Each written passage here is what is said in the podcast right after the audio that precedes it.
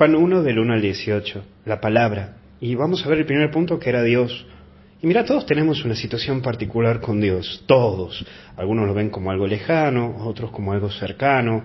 Algunos lo conocieron de una manera precisa, marcante. Otros solo escucharon o estudiaron algo de Dios. Algunos otros no saben si existe o no existe. Y otros ni les va ni les viene que exista o que no exista. Lo único que puedo decirte es que el hombre tiene una vida. Vos tenés una vida. Y vos y yo tenemos un espíritu y una espiritualidad. Y vos y yo la luchamos a la vida.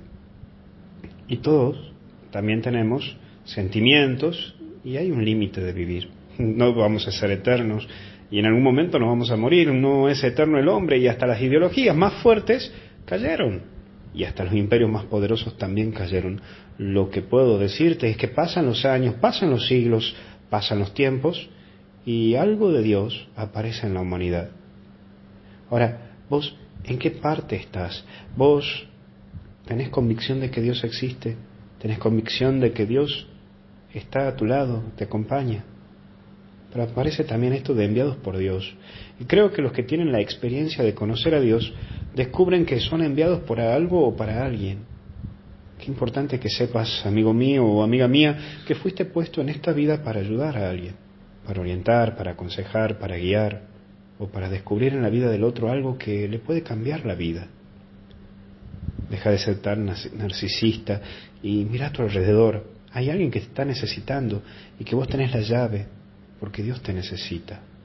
Y porque hay alguien que lo necesita a Dios y vos le podés orientar hacia que llegue a este Dios.